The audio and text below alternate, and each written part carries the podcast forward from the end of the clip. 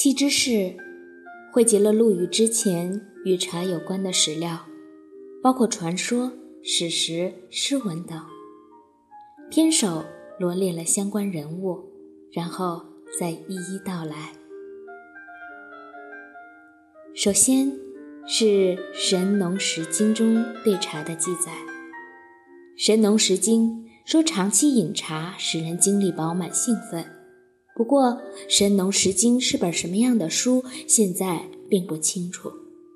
神农与茶的关系只能归为神话传说了。第二，周公尔雅说，甲就是苦茶。广雅说，湖北西部的荆州，四川东部的巴州一带，采茶叶制成茶饼，叶子老的，制成茶饼后用米汤浸泡它。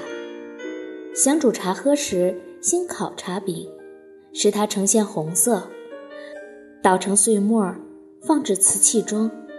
冲进开水，或是放些葱、姜、橘子合着煎煮，喝了它可以醒酒，使人兴奋不想睡。陆羽认为《尔雅》是周公所作，所以把《尔雅》中关于甲的记载归为周公的名下。《广雅》是对《尔雅》的增补，是三国时魏国张仪所编。但陆羽并没有把张仪的名字列在篇首，看陆羽的意思是把广雅也归到了周公的名下。实际上，现代学者考证，《尔雅》成于战国至西汉年间，不可能是周公所作，所以周公与茶的关系并不被现代学者所认可。广雅中做记载的茶汤，正是陆羽所反对的。沟渠间汽水。